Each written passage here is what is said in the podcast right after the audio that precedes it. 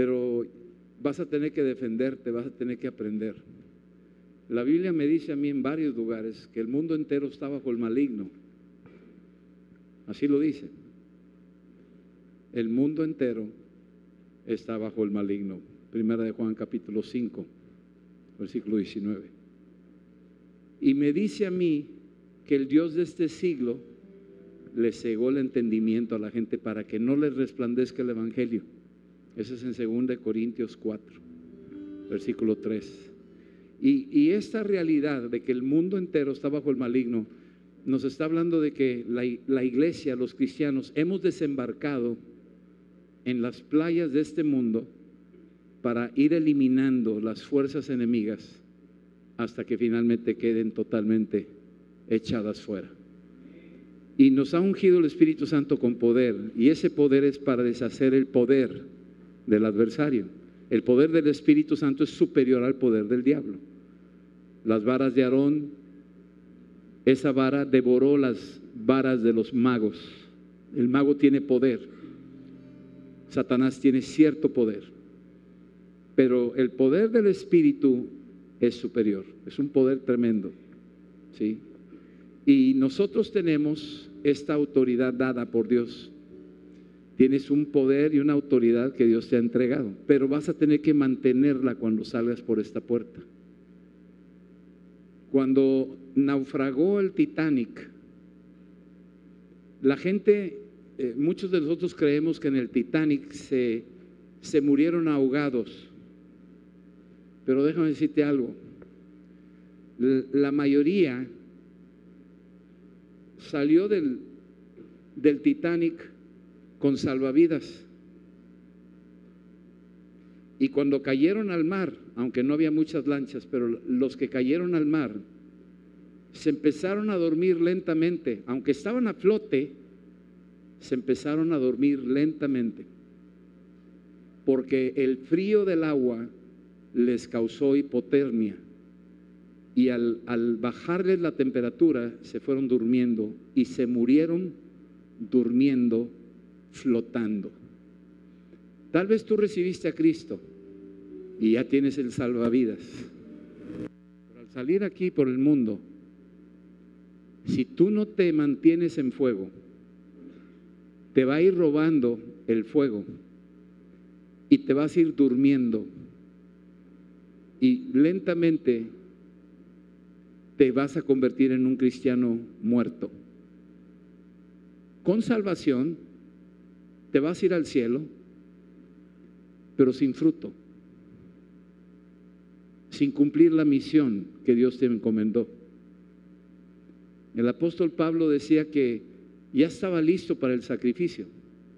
Y tú te preguntas cómo un hombre como ese se mantuvo en fuego, cómo lo logró, cómo mantenía esa llama, esa pasión.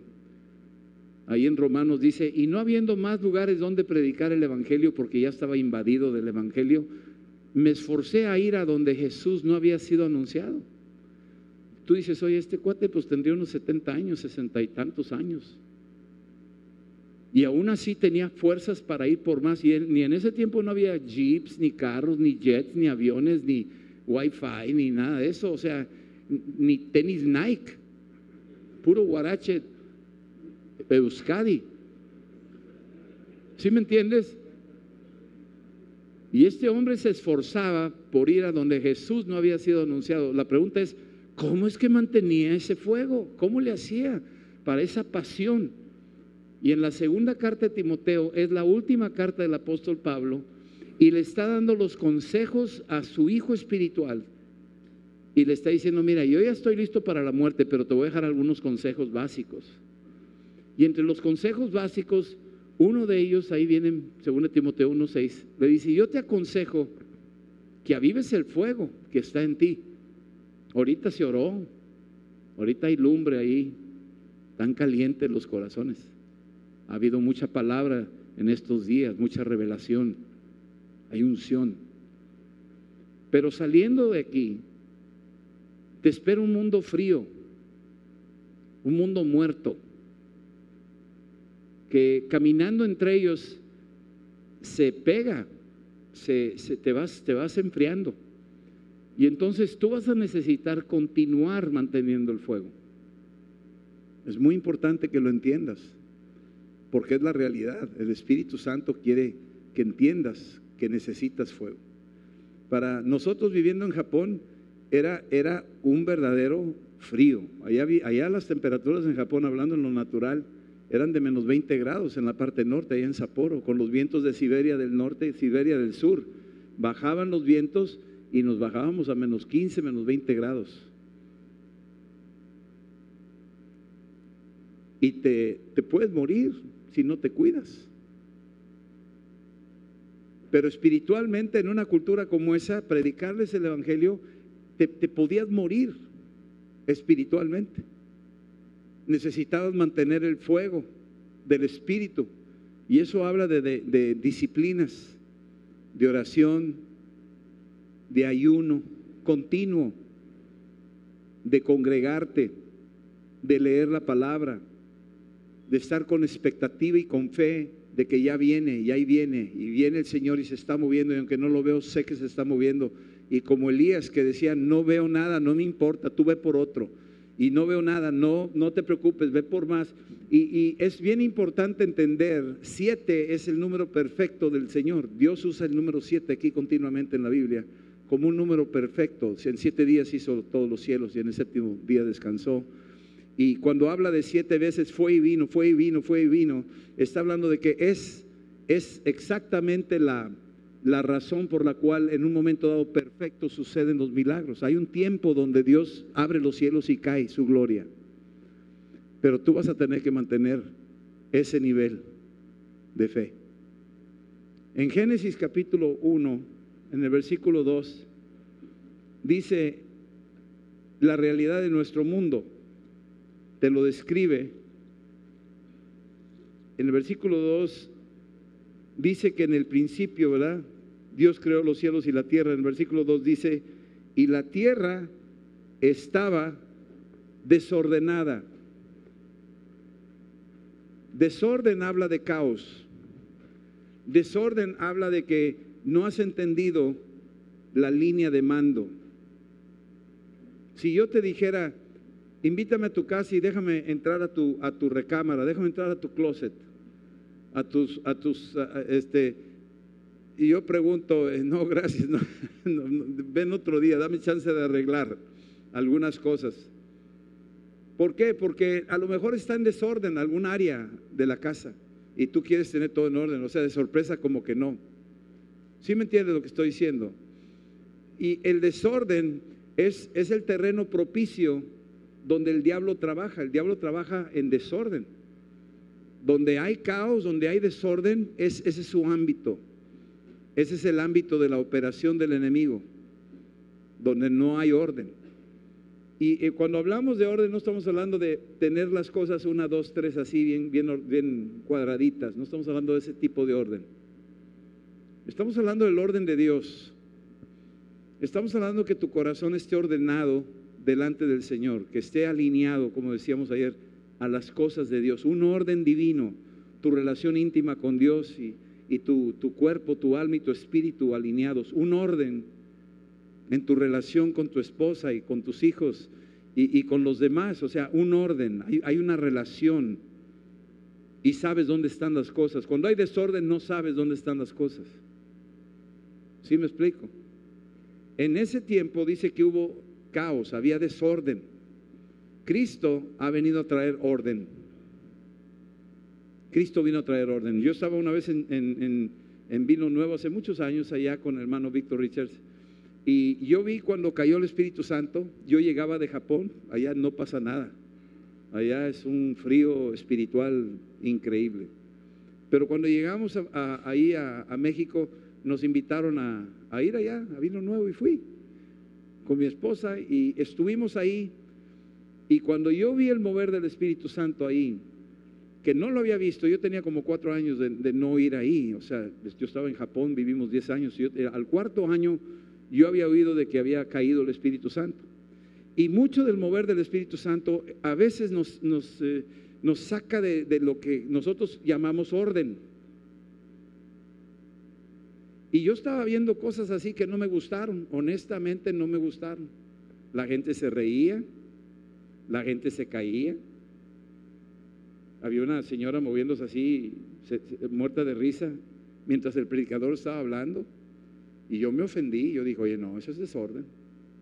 La Biblia dice que debemos hacer las cosas en orden. Y yo estaba chocado con lo que estaba viendo ahí. Pero lo que más me, sorprendía es que estaba ahí mi, pastor y estaban unos líderes, amigos míos, haciendo lo mismo. Y yo dije, estos cuates agarraron monte, andan bien chuecos todos. El único que está bien soy yo. Es lo que pensé. Ahora, no estoy dando licencia para que me entiendas de que tú tienes que ser desorden para que creas que es un orden. No, no, no me, no me entiendas eso. Lo que quiero decirte es que tú no sabes de dónde viene el Espíritu Santo y no sabes a dónde va. Se lo dijo a Nicodemo el Señor. Tú no sabes cómo se expresa el Espíritu Santo. A veces creemos controlar al Espíritu Santo, pero el Espíritu Santo realmente es soberano, es Dios. Y si Él quiere escupir y hacer lodo y hacer ojos, no hay nadie que lo cuestione. Así lo hizo Jesús con el ciego. Así lo hizo y esa es su soberanía. Entonces yo estaba ahí cuestionando lo que estaba viendo. Y yo dije, Señor, esto no es tuyo, no puede ser tuyo. Tú eres un Dios de orden. Y yo estaba muy molesto y yo me quería ir.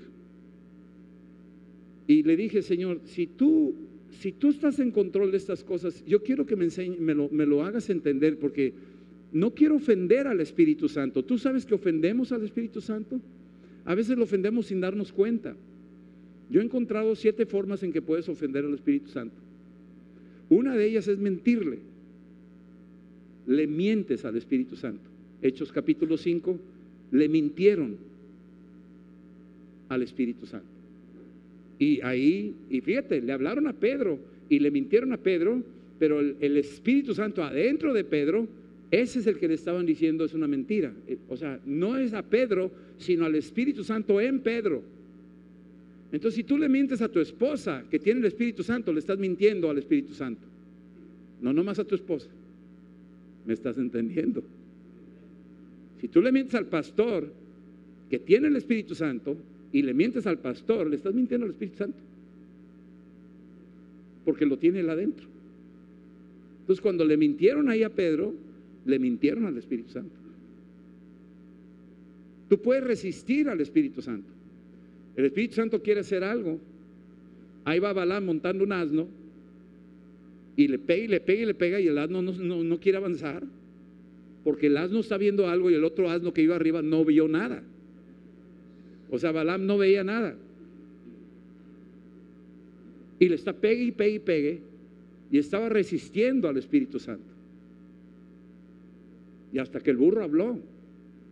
Así que no te asustes si los burros hablan. Entonces, vemos que miente, resiste, apaga. No apaguéis al espíritu, dice ahí. ¿Sabes lo que es eso? Es cuando hay fuego y, le echas agua y lo criticas y, lo ignoras o como que quieres apagarlo que, no haya eso aquí. Eso es apagar el Espíritu. La otra es ignorar al Espíritu. 1 Corintios 12 dice, no quiero que ignores al Espíritu Santo. Ignorarlo es que, que, no sabes quién es el Espíritu Santo, que es Dios, que está entre nosotros. Si estamos entendiendo eso. Y que, y que tal vez con mucha rapidez juzgamos, pero nos podemos equivocar. Y es porque estamos en ignorancia, no sabemos quién es el Espíritu Santo. No sabemos cómo se mueve. Nos falta discernimiento para saber si es del diablo o si es el Espíritu Santo. Porque a Jesús lo acusaban que era el diablo, pero era el Espíritu Santo. Y Jesús dijo, ahí te va. Ustedes cuidado con blasfemar contra el Espíritu Santo. Ese es otro punto. ¿Cuántos vamos? ¿Seis? ¿Cinco? Oh, pues, ¿Dónde andas?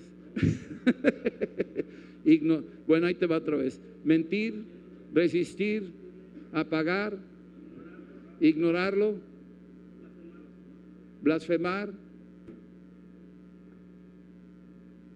¿Cuál otro? ya se me fue. Es que no tengo ese orden, pero está bien. Contristar al Espíritu Santo, ese es otro. Que cuando está el Espíritu adentro de ti, estás pecando y estás contristando al Espíritu Santo. Lo haces llorar. Es como engañar a la esposa y se entera que andas adulterando. Se, se pone a llorar la esposa porque supo que la estás engañando. Bueno, así eso es contristar al Espíritu Santo. Cuando, cuando está dentro de ti y estás haciendo cosas contrarias, se pone triste el Espíritu Santo. Es una persona, oye. No es una nubecita. Es una persona. Tiene sentimientos. Es Dios. ¿Sí? Contristar. Y el otro ahorita ya ni me acuerdo, pero ahí te lo doy al rato. Yo estaba preguntándole a Dios, ¿esto es tuyo o no es tuyo, Señor? Declaro que soy ignorante. No te quiero ofender. No quiero apagar. No quiero contristar. No quiero hacer nada fuera de orden.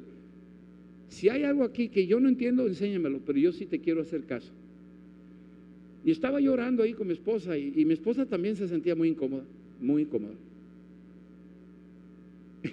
Y nos quedamos bien y decíamos, ¿y ahora qué? ¿Qué, qué está pasando aquí? Y de repente yo estoy con los ojos cerrados y el techo, en visión, vi que se abrió. Y estaba, era de noche y de repente como que empecé a ver el cielo cuajado de estrellas. Y yo lo vi en visión. Estaba el cielo cuajado de estrellas. Y de repente oigo una voz que me estaba diciendo, ¿qué estás viendo? Yo dije, pues el cielo. ¿Y qué ves? Pues estrellas. ¿Y están en orden?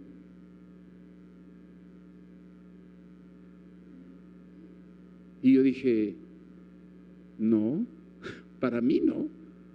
Para mí las estrellas deben estar 1, 2, 3, 4, 5, 6, 7, 8, 9, 10. ¿Qué estás viendo? Pues un desorden de estrellas ahí arriba. ¿Y qué opinas de ese desorden? Y dije, es una maravilla. Y se cerró el techo. Y Dios me hizo pensar un poco de que a veces no entendemos las formas en que Dios trabaja. Hay mucho que no conocemos de nuestro Dios. Lo que sí es cierto es que caos y desorden, ese desorden del caos, es lo que el diablo produce para que no encuentres el asombro de la maravilla de lo que quién es Dios. El caos no te lleva al asombro de Dios. El caos te, te desquicia. La anarquía te desquicia. Cuando hay manifestaciones te desquicia. Cuando una persona no sabe moverse ni nada, eh, eh, te, preocupa, dice, pues no está en sus cinco sentidos, es, un borrachito que no sabe ponerse de pie y se cae. Eh, ese es caos, ¿me entiendes? Una persona que está en caos, una casa que está en caos, un matrimonio que está en caos. Pero lo contrario a lo que vino a hacer el Espíritu Santo fue a traer orden. Lo opuesto al desorden es orden. Y eso vino Jesús. Vino a poner orden. Pero no le quita a que el orden de Dios no sea como tú lo quieres, sino como Él dice. Porque a veces tú dices, no, el orden es que el hombre es el que manda en la casa. Ese es tu orden. Dios no lo ve así. Dios te ve a ti como copartícipe, coheredero de la salvación de tu esposa y que tú la tienes que honrar y si no la honras tus oraciones no son contestadas. Ese es el orden de Dios. ¿Sí me estás entendiendo? Entonces te rebasa el concepto de lo que tú crees y no es, sino lo que Dios dice. Y lo encuentras aquí en la Biblia. La Biblia te ordena, es un ordenador. Cuando uno va con el dentista y tiene todos los dientes chuecos y te dice el dentista, ¿qué quiere que le haga? Pues endereceme los dientes. Sí, cómo no, siéntese. Y luego agarra las, las pinzas y empieza rapidito, ¿no? ¿Tú crees que así lo hace? Te truena los dientes, mano, te los quiebra, te los despedaza. ¿Qué hace?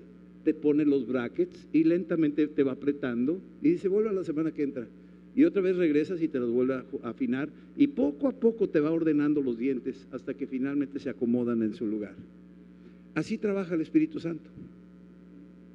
Cuando hay desorden, cuando tu vida es un desastre, tú ya quieres que ya, San Rodolfo. No, despacito. Es un proceso. Dios está trabajando lentamente y está ordenando.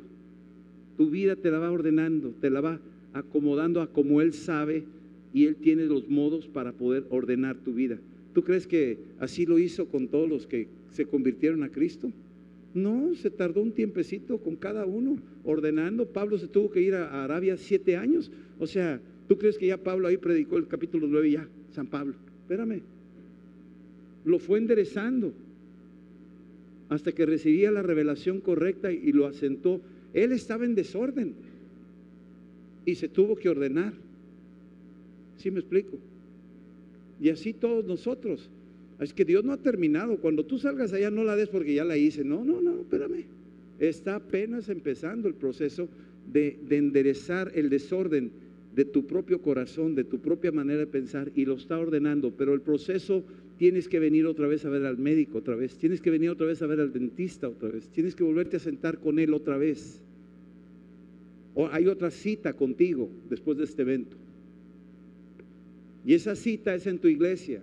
Esa cita es en tu habitación a solas, en tu cuarto, cuando cierras la recámara y te encierras. Ahí te sientas otra vez en, el consultorio del dentista y, y, vuelve a apretar las tuercas y ahí te quebrantas delante del Señor porque te va a doler un poquito cada vez que le aprieta. Y te va ordenando tu dentadura espiritual. Te va ordenando las cosas que están ahí.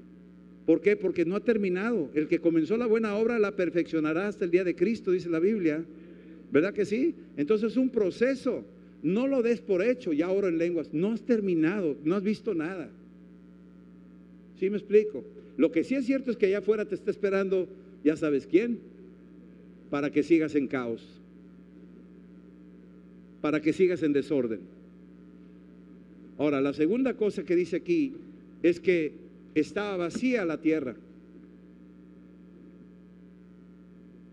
Y decir vacía es que eso es lo que hay en el hombre, un vacío. Cuando pecó quedó en un vacío y es lo que hay. El hombre está vacío. Y chupa y chupa y chupa porque está vacío. Y se cae de borracho porque está vacío. No puede llenarse. Está vacío. Y quiere más dinero y más dinero y más dinero porque quiere llenarse, está vacío. Y quiere más mujeres y más mujeres y más mujeres porque está vacío. Y nada lo va a llenar. Y lo contrario a estar vacío es estar lleno. Y el único que te puede llenar es el Espíritu Santo. El apóstol Pablo decía, sed llenos del Espíritu Santo. Y aquí te dice cómo ser lleno del Espíritu Santo.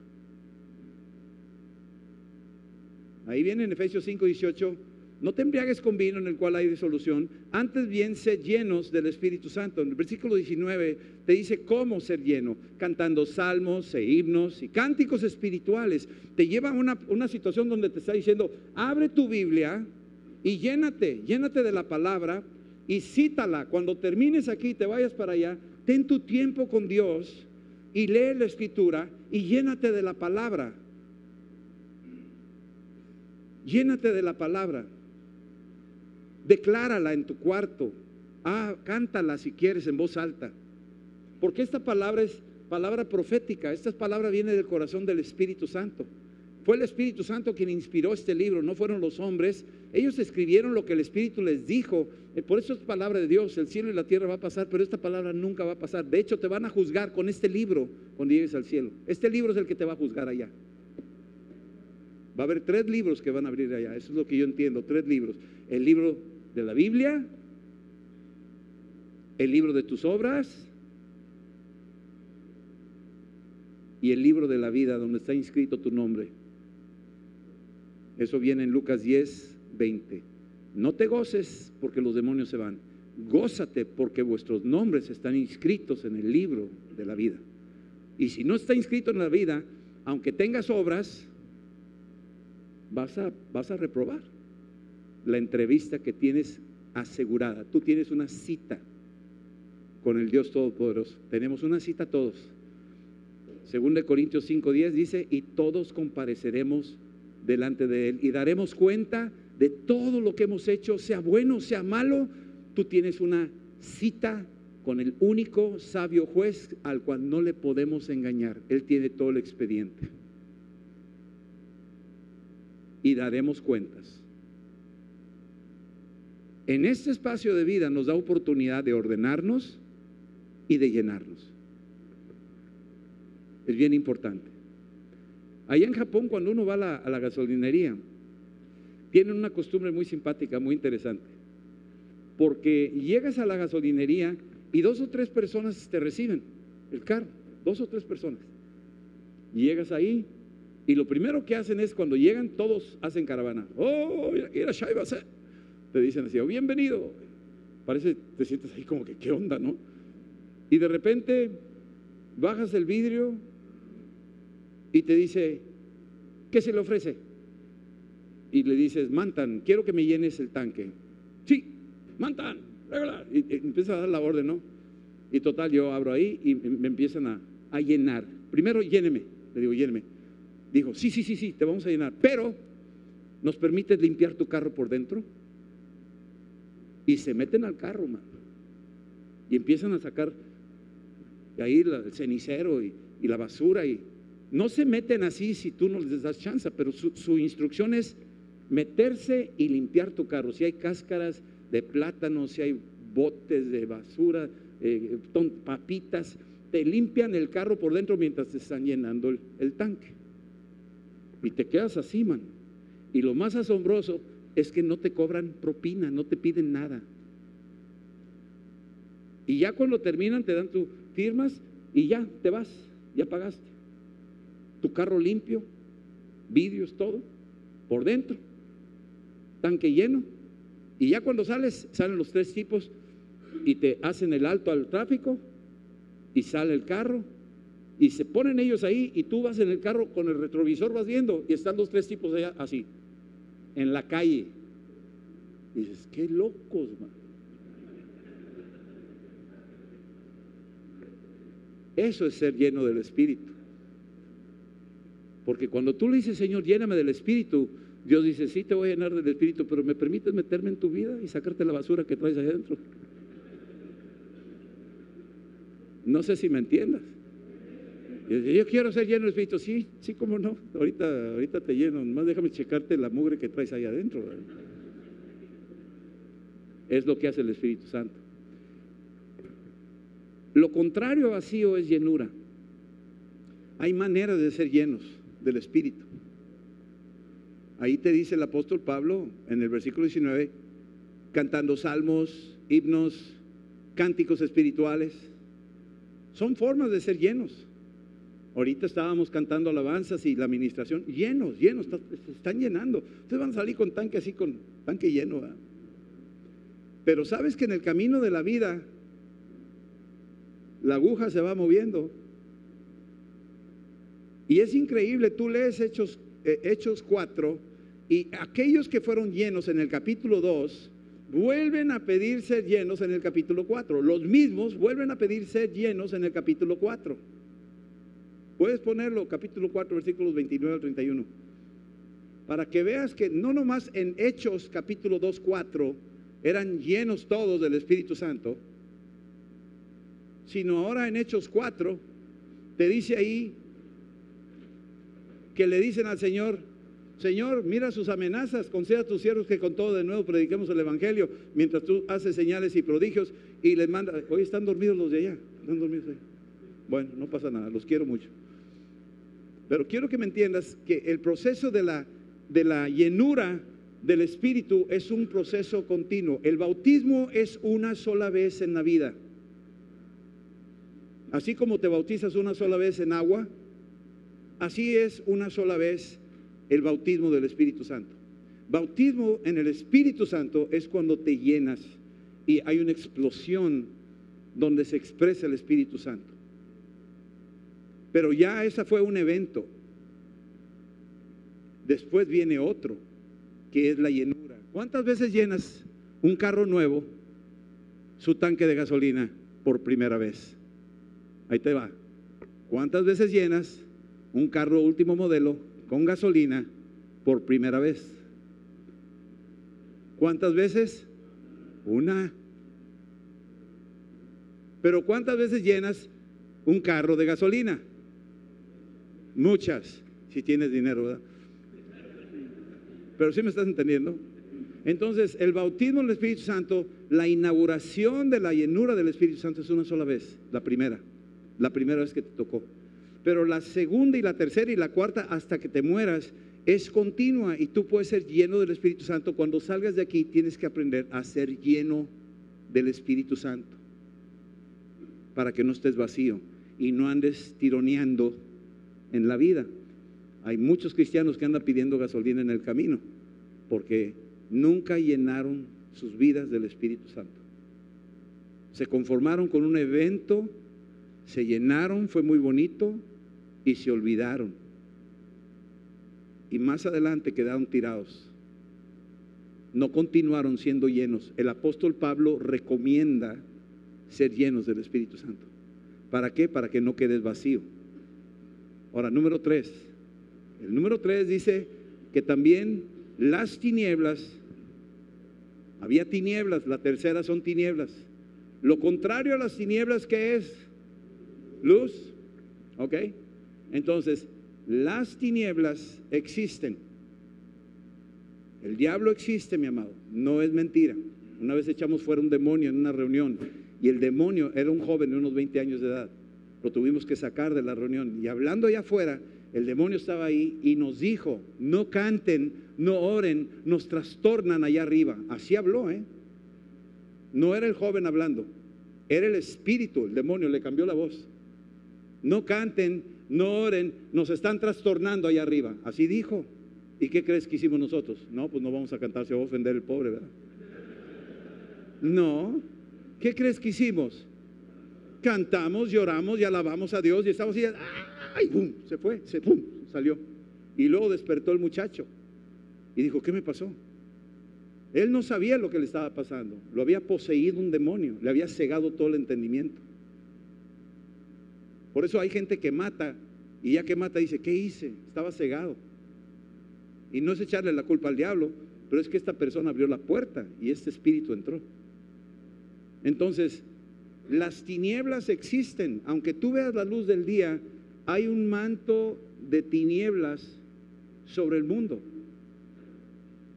Esto que oímos de los narcotraficantes, los secuestros, las mutilaciones, los asesinos atroces que oyes, tú dices, no, pues es que se están perdiendo los carteles. No te engañes, esto es espiritual. Esta gente practica adoración a la Santa Muerte. Estos son demonios que vienen desde más antes de los aztecas. Desde que desenterraron los altares en la Plaza Mayor de México y esos altares empezaron a salir a la luz, se desató toda esta cadena de crímenes porque ellos huelen la sangre de los sacrificios antiguos. Los demonios no se mueren. Los demonios no se mueren, son seres, son ángeles caídos y existen y se mueven así. Y esa gente que están matando son sacrificios a las mujeres que sacrifican en la frontera son sacrificios para que puedan cruzar con la droga, para que no vean los guardias y la policía, los que cruzan. Ellos manejan eso. Tú lees Hechos 12 y el ángel del Señor cegó a los 16 guardias. Los ángeles caídos hacen lo mismo. Ciegan los ojos para que la gente no vea. Y ellos hacen sus fechorías y nadie los puede agarrar. Solo los que estamos llenos del Espíritu Santo. Entonces las tinieblas existen.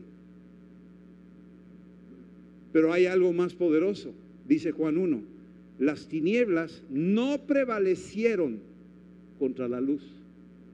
Quiere decir que la luz es más poderosa. No es lo que los coreanos dicen yin yang, el equilibrio del bien y del mal, la luz y las tinieblas, lo blanco y lo negro. No hay un equilibrio. La luz de Cristo es superior a la luz de las tinieblas. Es superior pero tienes que estar en la luz. Si no estás en la luz, estás en tinieblas.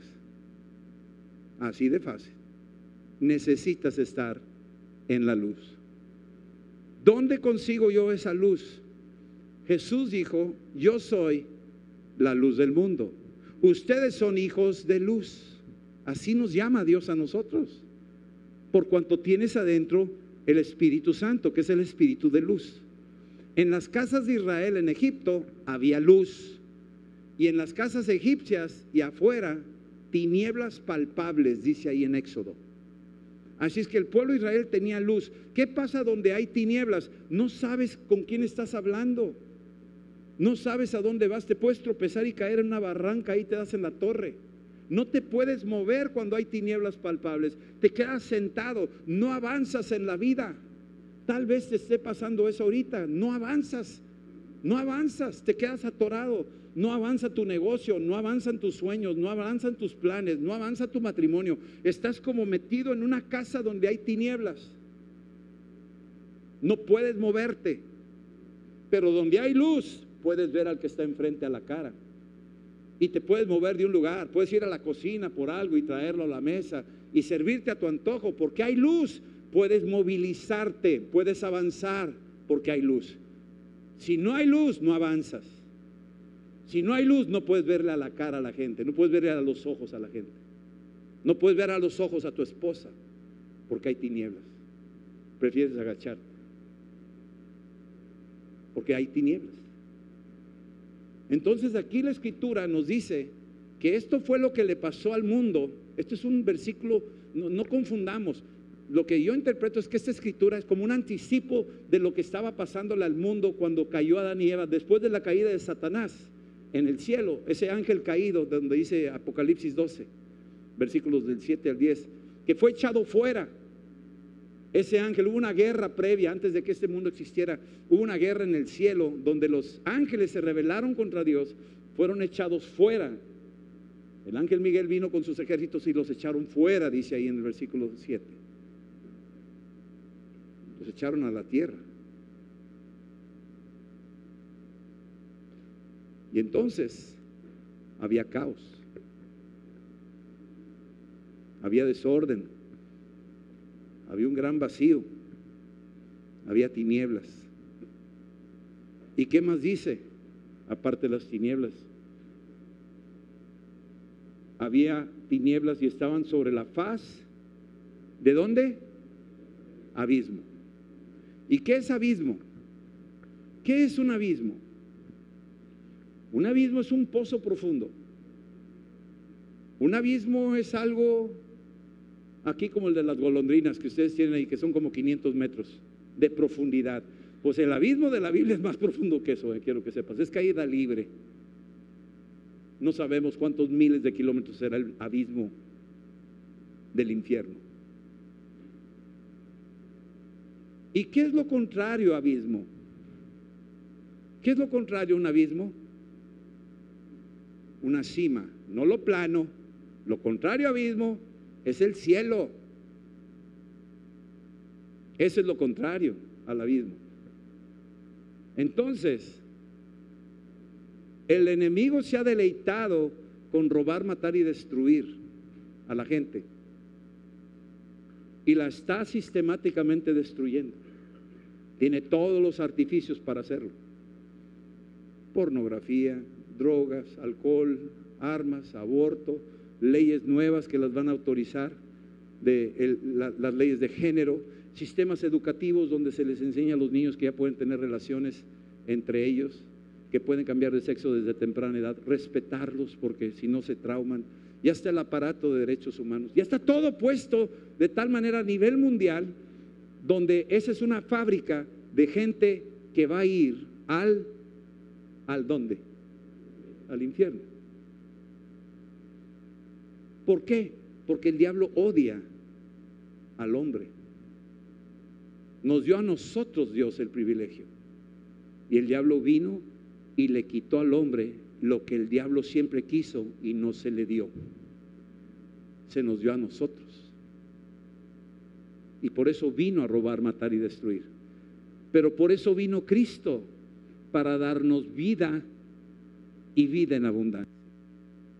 Y ese abismo, el que cree en mí, aunque muera, vivirá. Y en Juan 14 dice, voy con mi Padre a la casa de mi Padre. En esa casa muchas moradas hay. Voy a prepararles un lugar. ¿Es el abismo? No. ¿Qué es eso? El cielo. Volveré por ustedes y los llevaré conmigo para que ustedes estén donde yo y mi Padre estamos, el cielo. Y no es un planeta. Estamos hablando del tercer cielo. Una cosa es el cielo que ves, otra cosa es la región de la guerra de los aires, donde están los diablos peleando y hay una guerra espiritual angelical. Y más arriba está el cielo donde es nuestra morada eterna, la que nos aguarda y la que Dios nos ha dado a través de su Hijo Jesucristo. El abismo no quiere Dios que tú vayas ahí. Dice, oh, hombre, yo no quiero que perezcas. Dios no quiere que ninguno perezca, sino que todos procedan al arrepentimiento y a la salvación. ¿Sí estamos? Entonces, al, al ver esto, te das cuenta por qué es importante que cuando tú salgas de aquí, allá afuera, tienes que mantenerte en orden. Tú perteneces a un batallón y es tu iglesia y tú tienes un general ahí, tu pastor. Tú perteneces a un ejército que se llama el ejército de Dios aquí en la tierra. Tu papá se llama el Dios de los ejércitos, por si no sabías. Y si eres el Dios de los ejércitos y es tu Padre nuestro que está en los cielos, por lo tanto sus hijos son qué? ¿Son qué? Son soldados. ¿Sí estamos entendiendo? Entonces, hay un orden y tienes que alinearte a ese orden. No puedes andar ahí con el llanero solitario. No puedes decir, hoy no me congrego, no tengo ganas. No, no, no, puedes jugar a eso. O estás conmigo o estás en contra. Se acabó. Así habla Dios. Te tienes que alinear. Número dos, te tienes que mantener lleno. Decíamos ayer, llena tus tanques de combustible espiritual.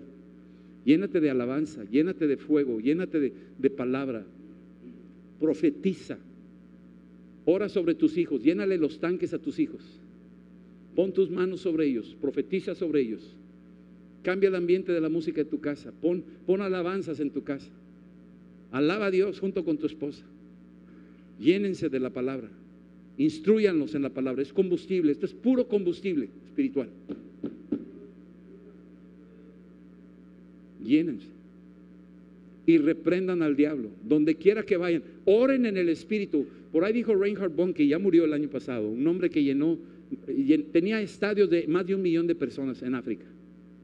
Si tú ves los videos de Reinhard Bonke, más de un millón de personas reunidas alabando a Dios en África, tú dices, wow, chisman, este cuate traía fuego.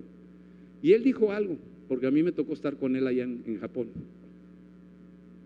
Si tú calientas un sartén, ni una mosca se para sobre ese sartén. Si está caliente el sartén. Pero si está frío el sartén, se te va a llenar de moscas. ¿Qué fue lo que vino en Pentecostés? ¿Lenguas de qué? Fuego. Tú mantente lleno de fuego. Y ni una mosca demoníaca se va a parar ahí. ¿Sí estamos entendiendo? Acuérdate lo que hizo Gedeón. Gedeón lo que hizo fue para subir el monte y destruir a los madianitas que estaban ahí. La manera en que lo hizo, usó tres cosas. Usó un cuerno o una trompeta, usó un cántaro y usó teas, teas de fuego. Subieron a la medianoche, tocaron el cuerno, el cuerno es tu oración, el cuerno es tu alabanza, la palabra trompeta es shofar. Eso es lo que tocas. Tocas el shofar. Aquí un hermano trae el shofar. Lo toca. Ese shofar es un cuerno que le cortas al carnero con un machetazo. O sea, lo matas. Es, es un cuerno que se lo quitas con sangre. Hay dolor de por medio. Es Cristo. Es el tipo de Cristo. Cristo es un shofar en la cruz está en la cruz y está diciendo, Eli, Eli, lama sabactani. Es Jesús en la cruz que está diciendo, perdónalos, no saben lo que hacen. Es un cántico desde la cruz. ¿Y qué hace? Los cielos se oscurecieron, se llenaron de tinieblas. El velo se rasgó. Está el shofar tocando y el velo se rasgó. Las piedras se partieron. Los muertos salieron ahí. ¡Wow! Dices tú, qué grueso, Bueno, cuando tú clamas y alabas a Dios y estás cantándole al Señor, y ahorita lo quiero hacer, te digo una cosa, David cuando tocaba, el espíritu que atormentaba a Saúl se iba. Una forma de orar en el espíritu es cantar en el espíritu. Canta en el espíritu. Ya no usas idioma. Hay muchas, muchos tipos de lenguas. Las lenguas normales, alemán, ruso, francés, japonés. Las lenguas que ya no son conocidas, sino angelicales. Los ángeles hablan su propio idioma y podemos nosotros hablar con ellos. Tenemos esa capacidad, si Dios lo permite. Y luego los gemidos, que gimes y ya no tienes abecedario, ya no hay ABC, ya no hay frases y verbos. Es un gemido, es cuando un chino se machuca un dedo y un mexicano también se machuca el dedo y los dos dicen, ah, ¿me entiendes? O sea, y no tienes que hablar chino para entender que le duele, ¿sí me entiendes? O sea, es un gemido, es algo profundo. El gemido es una expresión interna del corazón del hombre y Jesús gimió. ¿Sabes tú que Jesús tuvo los nueve dones? Todos ellos los tuvo en los evangelios, todos. El más sabio de todos fue Jesús. Los secretos del corazón del hombre, Jesús. El que tenía la fe para hacer milagros y cosas increíbles, Jesús. El que podía sanar enfermos, Jesús. El que hizo increíbles milagros, Jesús. El que pudo discernir demonios, espíritus, Jesús. El que profetizó y se cumple hasta la fecha, Jesús. El que oró en lenguas. Y tú dices, ah, no, ahí no, ahí no. ¿Cómo que no? Cuando dijo éfata, ¿por qué te ponen éfata y por qué no te ponen en español la palabra? Cuando dijo Eli, Eli, lava samatani, ¿por qué te ponen esa palabra y no te ponen la otra? ¿Por qué no dice, Dios mío, Dios mío? Cuando dijo Talita Kumi, ¿por qué dijo eso? Pues que lo diga bien, niña, levántate. ¿Por qué el autor le pone en otro idioma eso? Porque así lo dijo en otro idioma. Estaba dando en lenguas. Y cuando le mete los dedos al sordo, gimió. Y se sanó. Y la misma palabra gemir ahí en Marcos 7 es la misma palabra de Romanos 8:26. Es la misma palabra, gimió. Ponga, oiga, ayúdenme, no pueden poner allá los. No, no, no sirven allá ustedes para poner eso. Digo, ¿no sirve la cámara? ¿Pueden ponerla? Allá, digo, la cámara, acá. 8.26, Romanos 8.26, ya voy a terminar. ¿No? ¿Sí? ¿Ya está? Ok. No, no, no, no. Romanos 8.26. El 26, por favor.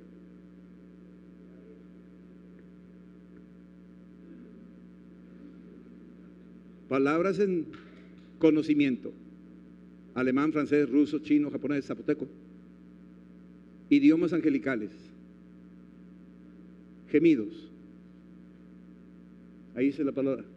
De igual manera el Espíritu nos ayuda. El nombre ayuda es el mismo nombre que usó Jesús para decirle a Lázaro sal fuera. Cuando tú dices Lázaro, ¿puedes decir Lázaro? ¿Sabes lo que quieres decir con eso? Dios te ayuda. Jesús está ante la tumba y dice, Lázaro, sal fuera. ¿Y sabes lo que quiere decir? Lázaro, Dios te ayuda. ¿Y quién es el que te ayuda? El mismo quien, Espíritu nos ayuda. ¿Sabes quién te va a sacar de la tumba? El Espíritu que te ayuda. Ese es el que te va a sacar de la tumba. De igual manera el Espíritu nos ayuda en nuestra debilidad. ¿Hay debilidad en ti? Debilidad ante las tentaciones, debilidad física, debilidad económica, debilidad con alguna relación familiar que no sabes cómo resolverla. Esa debilidad, diga el débil. Así es, ¿por qué? Porque el Espíritu te ayuda en tu debilidad. ¿Y qué dice? Pues ¿qué hemos de pedir como conviene? A veces no sabemos cómo pedir. No sabemos cómo pedir. Yo no soy médico y hay un enfermo ahí ¿Y cómo le digo, Señor, este, por favor aplícale la cirugía para que le cortes la vena? yo no soy médico.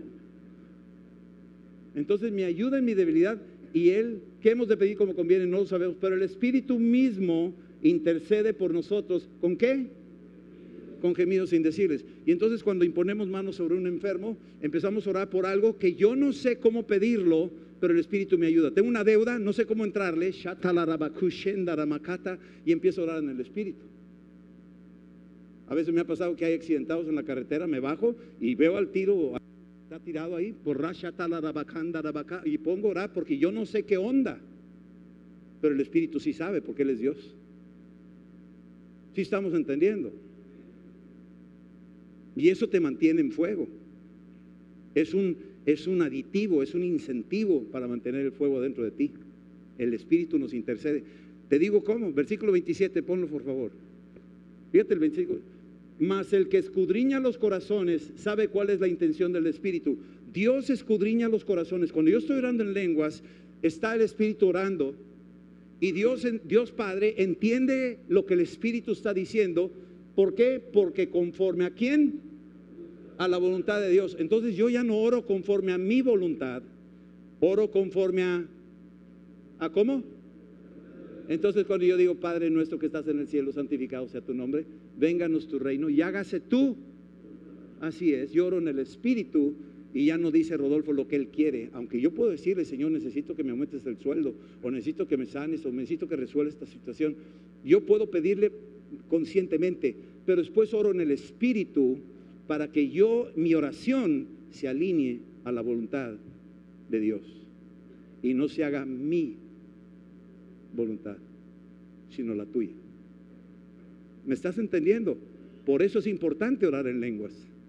Porque eso te está ayudando a orar alineado, ordenado y lleno, disipando las tinieblas. Lenguaje celestial en el cielo. ¿Sí estamos? Otro lenguaje sin sonidos. Estos que te dije son con sonido. Los lenguajes de idiomas del mundo que ya existieron, que existen. Lenguaje angelical. Los gemidos. ¿Cuál fue tu primer idioma? Si yo te preguntara, ¿cuál fue tu primer idioma? ¿Eh? Ok. Balbucear. Muchos dicen español, pero es balbucear. Y a mí me encanta, porque cuando un bebé está recién nacidito, está ahí, tiene unos mesecitos, el bebé está y todo eso, ¿sí? Y el papá que ve eso, no, no le dice, no te entiendo. No dice, habla bien. Claro que no le dice eso. ¿Qué le dice? ¿Qué le dice el papá al bebé? ¿Cómo le dice? ¿Cómo le dice?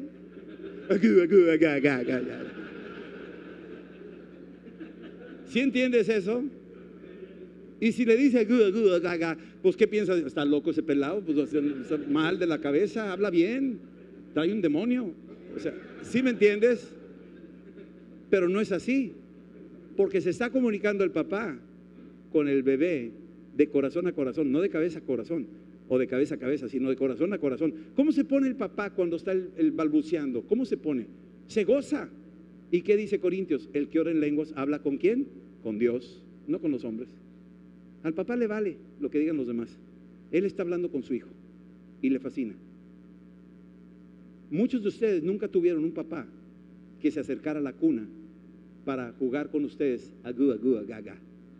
Y por eso cuando crecen y se les habla del Espíritu Santo, no lo creen. Porque no tuvieron la experiencia, la primera experiencia de poderse expresar con el Padre de la manera original como fue. Un padre ausente, un padre indiferente, un padre duro. No tuviste esa experiencia. Y entonces vas creciendo y piensas que tú no puedes orar en el Espíritu porque tu Padre que está en los cielos no te va a responder. Pero algunos lo agarran así, porque la experiencia que tuvieron con el Padre cuando eran chicos era distinta. El papá le respondía a los términos que él también tenía. Entonces unos pueden y otros no, pero eso no es el fin del mundo, tú puedes hacerlo. Tú puedes orar. Entonces, esas son las formas auditivas con sonido, pero pues vienen las que no tienen sonido. Visiones son lenguajes de Dios. ¿Sabías tú que esas son las lenguas de Dios también? Siete vacas gordas, siete vacas flacas. Dios está hablando sin sonido, La estatua de Nabucodonosor, Dios está hablando sin sonido. Las letras escritas en el muro en los tiempos de Daniel, sin sonido. Son lenguas. Y muchos creemos que las lenguas son sonidos. No, no necesariamente. También son imágenes. Y te hablo, se van a asustar un poco más. Pero las lenguas animales, ya se los dije, todos los idiomas que hablan los animales de todas partes del mundo. Tú dices, espérame, estás muy lejos, pues aunque no me entiendas, pero eso es lo que es. Ellos tienen su comunicación, cómo se ordenan millones de hormigas y, y todos están de acuerdo, pues cómo le hacen. Y, las langostas y los peces y las ballenas y, o sea, ¿tú crees que nomás porque tú hablas español los demás no deben de hablar? Ay, sí. Estás mal. Te tienes que abrir. Y luego, ¿qué más? Si yo toco un objeto como Ágabo tocó el cinturón de Pablo, al tocarlo, las cosas hablan también. Porque tocó y dijo el dueño de este cinturón, lo van a atar, le van a hacer esto. ¿Y tú cómo sabes? Toqué esto y me está diciendo esto. Esto es lo que le va a pasar. Ahora sí que te volé la barda, ¿verdad? ¿Crees que nomás las lenguas era puro shalabara? No, no, no, no, no, no, es más de eso, mucho más. El Espíritu Santo quiere que tú te prepares allá afuera. Dios quiere llevarte a alturas del Espíritu Santo, de lo sobrenatural.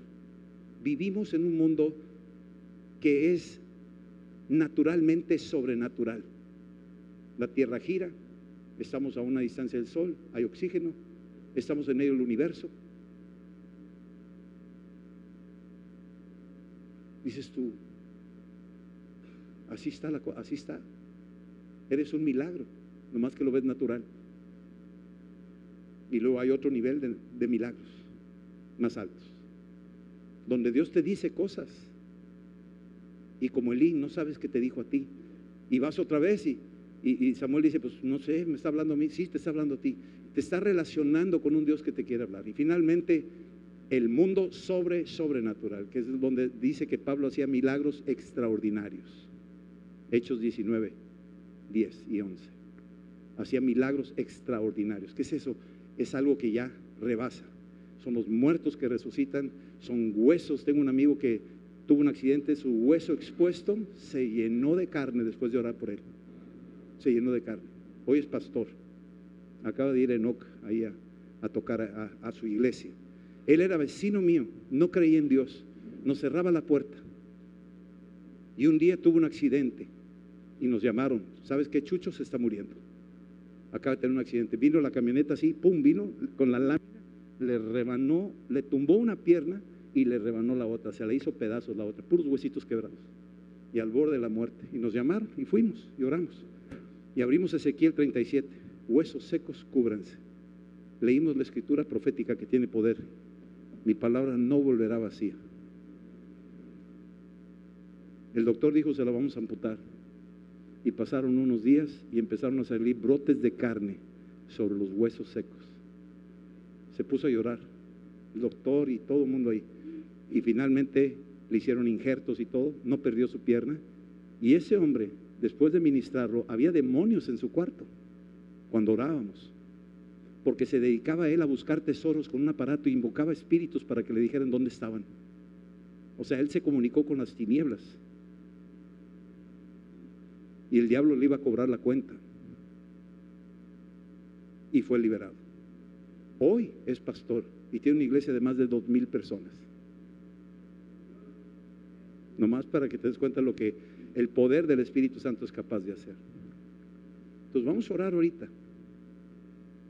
Y deja que el Espíritu Santo se exprese a través de tu vida. Y, créele al Espíritu Santo, nomás fluye. Dice al final en el versículo 2, y el Espíritu se movía sobre las aguas. Cierra tus ojos ahí nomás. Déjame.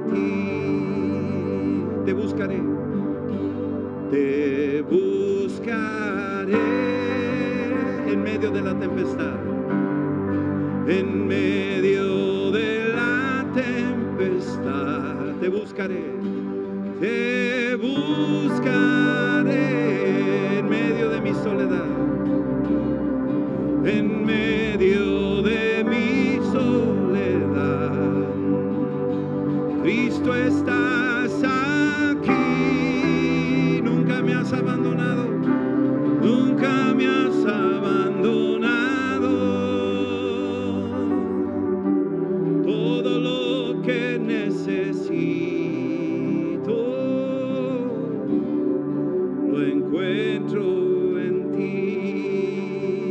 Te buscaré, Señor, búscalo. Te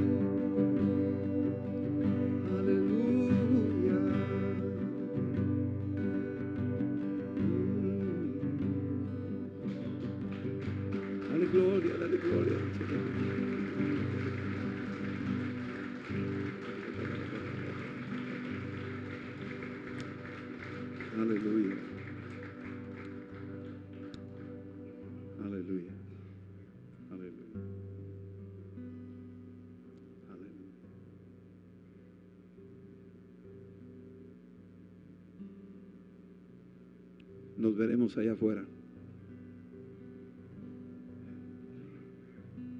Okay. Y después nos veremos allá arriba. Ok. Dios los bendiga.